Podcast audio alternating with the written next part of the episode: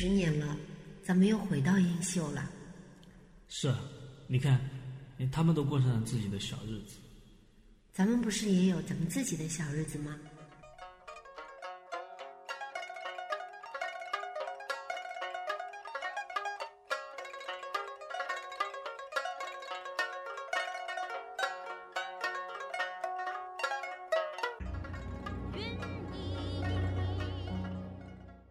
在大时代过小日子，在小日子安放自己，也是我们自己的一个生活写照。最初我们没有做这间民宿的时候，我们是在大时代里奔跑的两个人。但我们时间久了之后，我们希望能够回到自己生活的本来的样子，应该是小日子的样子。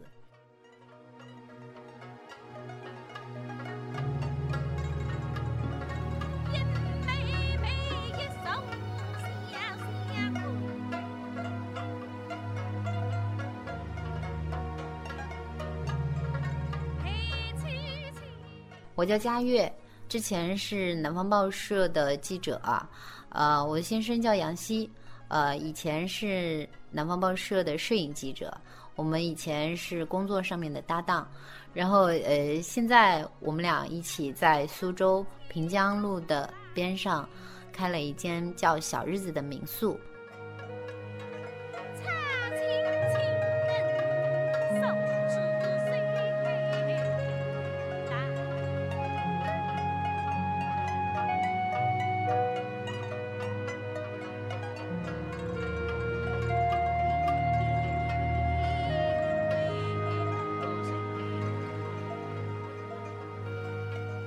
佳悦呢，他是苏州人，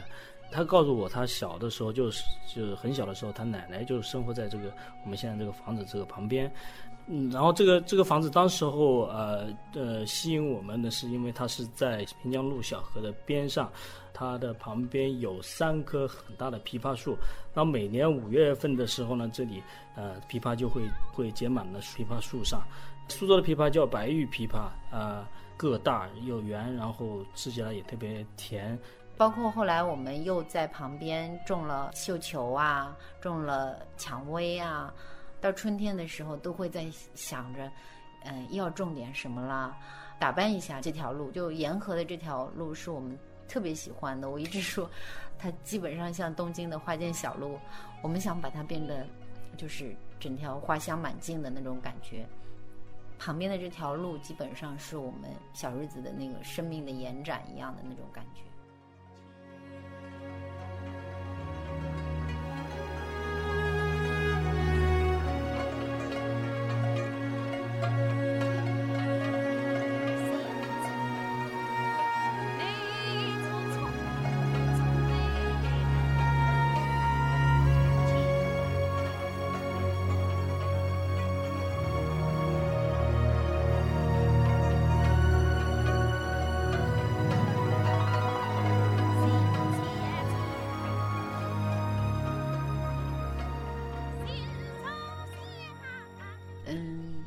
小日子最最安静的时候是下午大概呃一两点之后，其实它最迷人的地方应该是，一两点的时候太阳开始慢慢往西沉的时候，它那个阳光打在平江河的河面上，然后平江河河面又不停的波光闪闪的，然后它会反射在我们小日子的屋顶上。这样的下午，我经常一个人没有客人，然后就四处去看光。就你你你看到那个水波的光一直在我们那个大厅的那个白色的墙上一晃一晃的。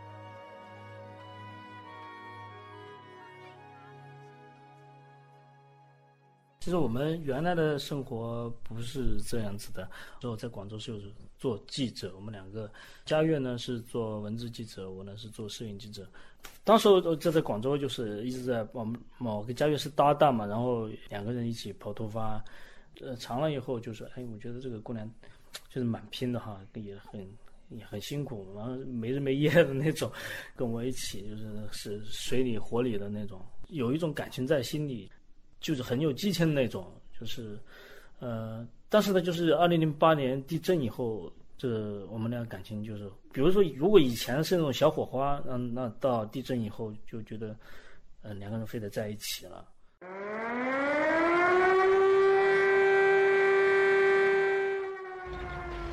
二零零八年五月一十二号的时候，我们当时候是在就广州，正好在一个采访，然后当时也没说是地震，就说是呃四川那边好像联络不上，通讯中断了，然后也就因为我们做记者嘛，这么也好几年了，就是有这种新闻敏感性，嗯，没过多久就就证实了那边是发生地震了，那但是不知道伤亡情况怎么样。但是好像很大，然后我们就都跟报社领导汇报了这个事儿。当时我跟佳悦两个一起搭档就往成都走，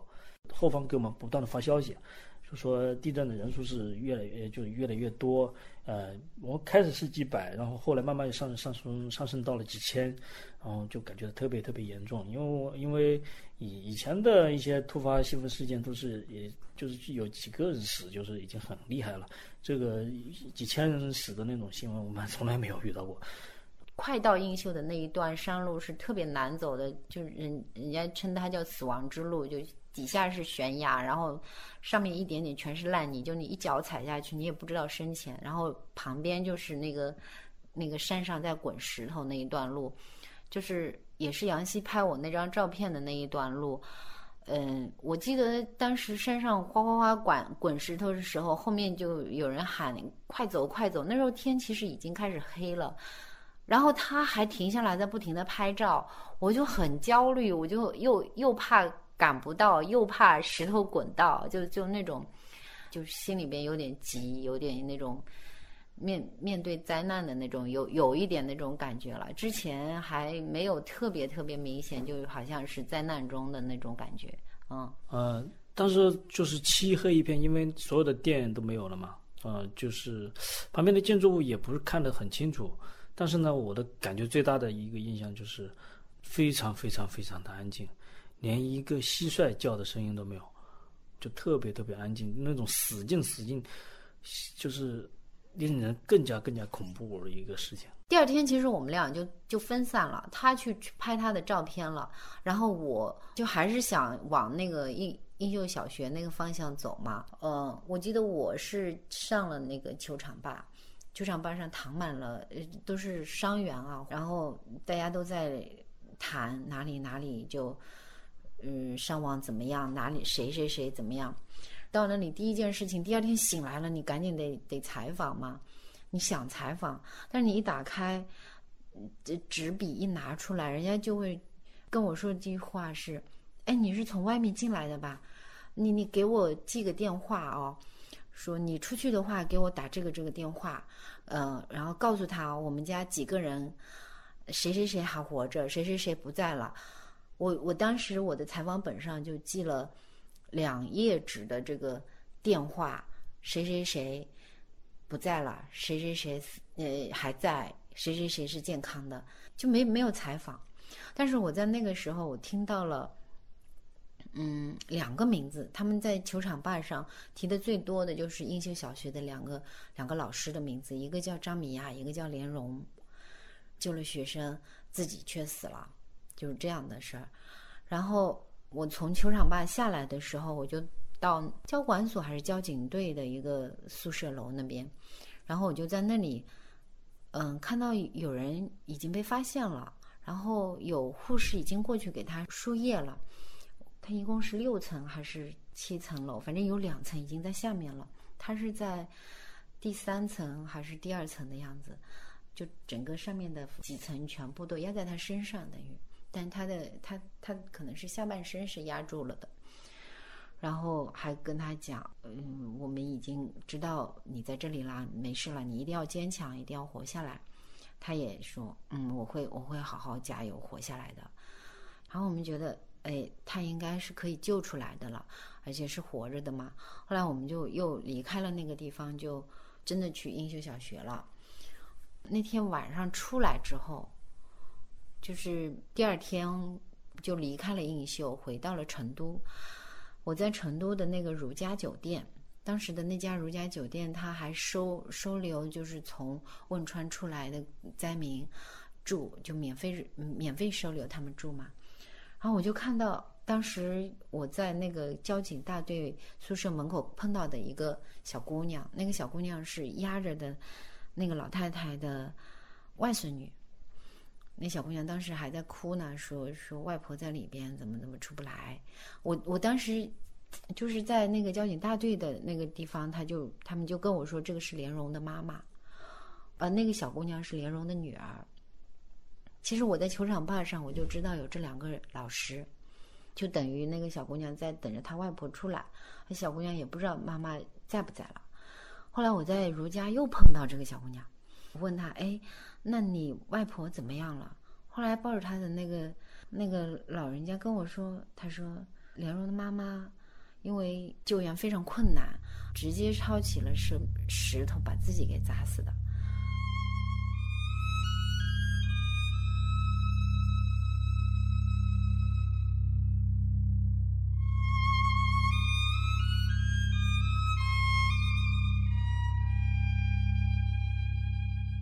他就一直在我自己的心里，我每次想起这个事儿，我我就受不了，我就觉得特别难受。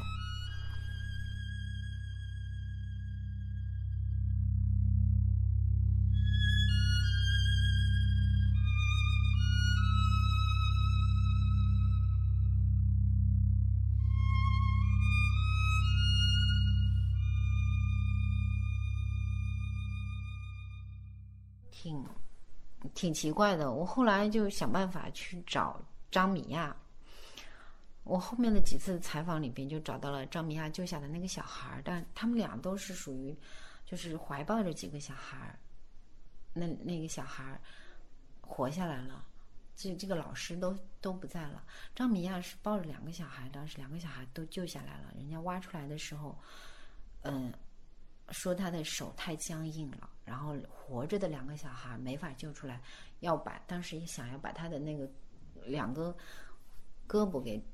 就是锯了，然后才把小孩救出来的。所以我后来先是在英秀碰到了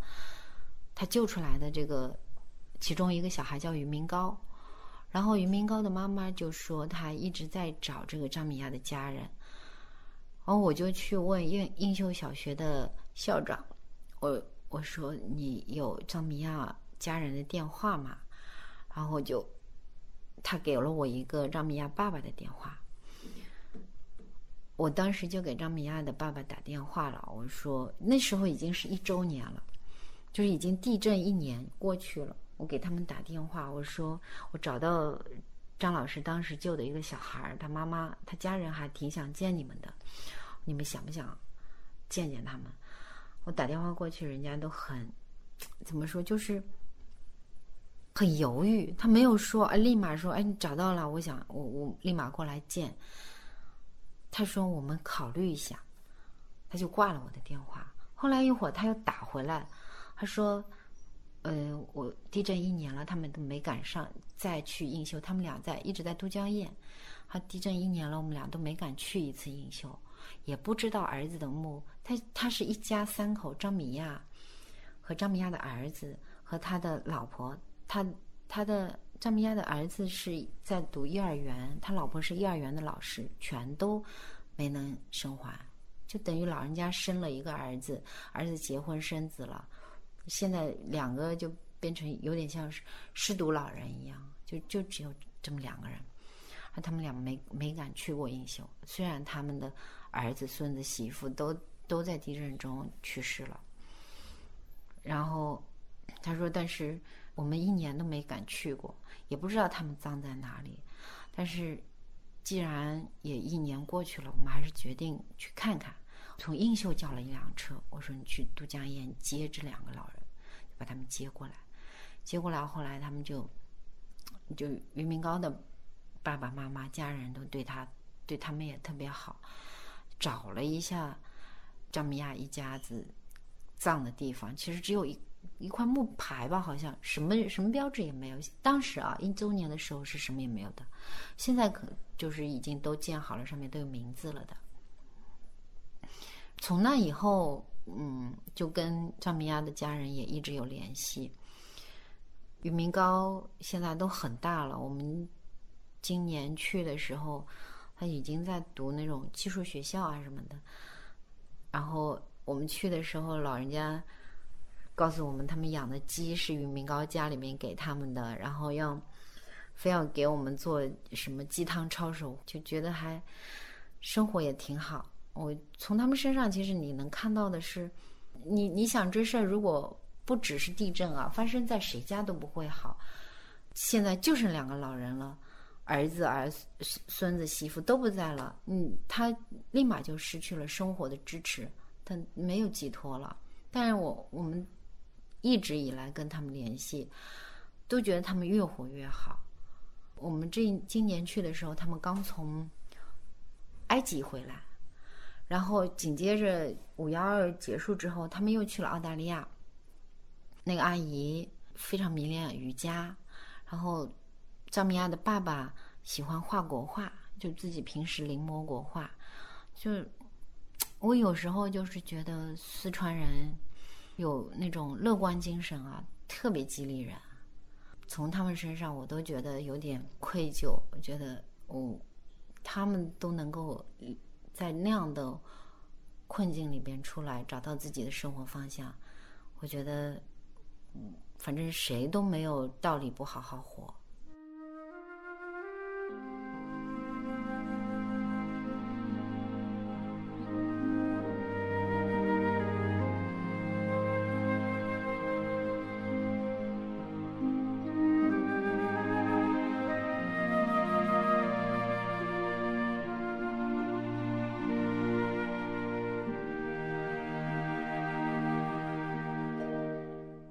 其实可能是这样子，就是，嗯，整个我们采访地震前后有一两年的时间嘛，我们可能看到的人要更清楚一点。比如说，我我会看到有的人，他他原本地震之前他是两个人是分开的，然后地震之后他们俩就结婚了，或者原本离婚了，地地震之后竟然就复婚了，还有的就是。原本在一起，勉强为了小孩啊或者什么，地震发生之后一两年的时间，我说说离就离了。每个人好像经历了灾难之后，就更清楚自己想要什么了。我也是一样的。为什么地震之后我们俩就觉得要辞职，必须要离开？就觉得机械式的那样那种工作，机械化的、高强度的，然后。节奏频率非常快的那种工作，他可能更容易把自己变成一个流水线的工人一样。我突然就觉得，这不是我们想要的生活。另外，就就是你你在这个过程中觉得，经历了一同经历了这样的这样的采访之后，你会觉得，哎，你身边这个人可能是更值得依靠的。你自己的感受会变成最重要的事情，啊。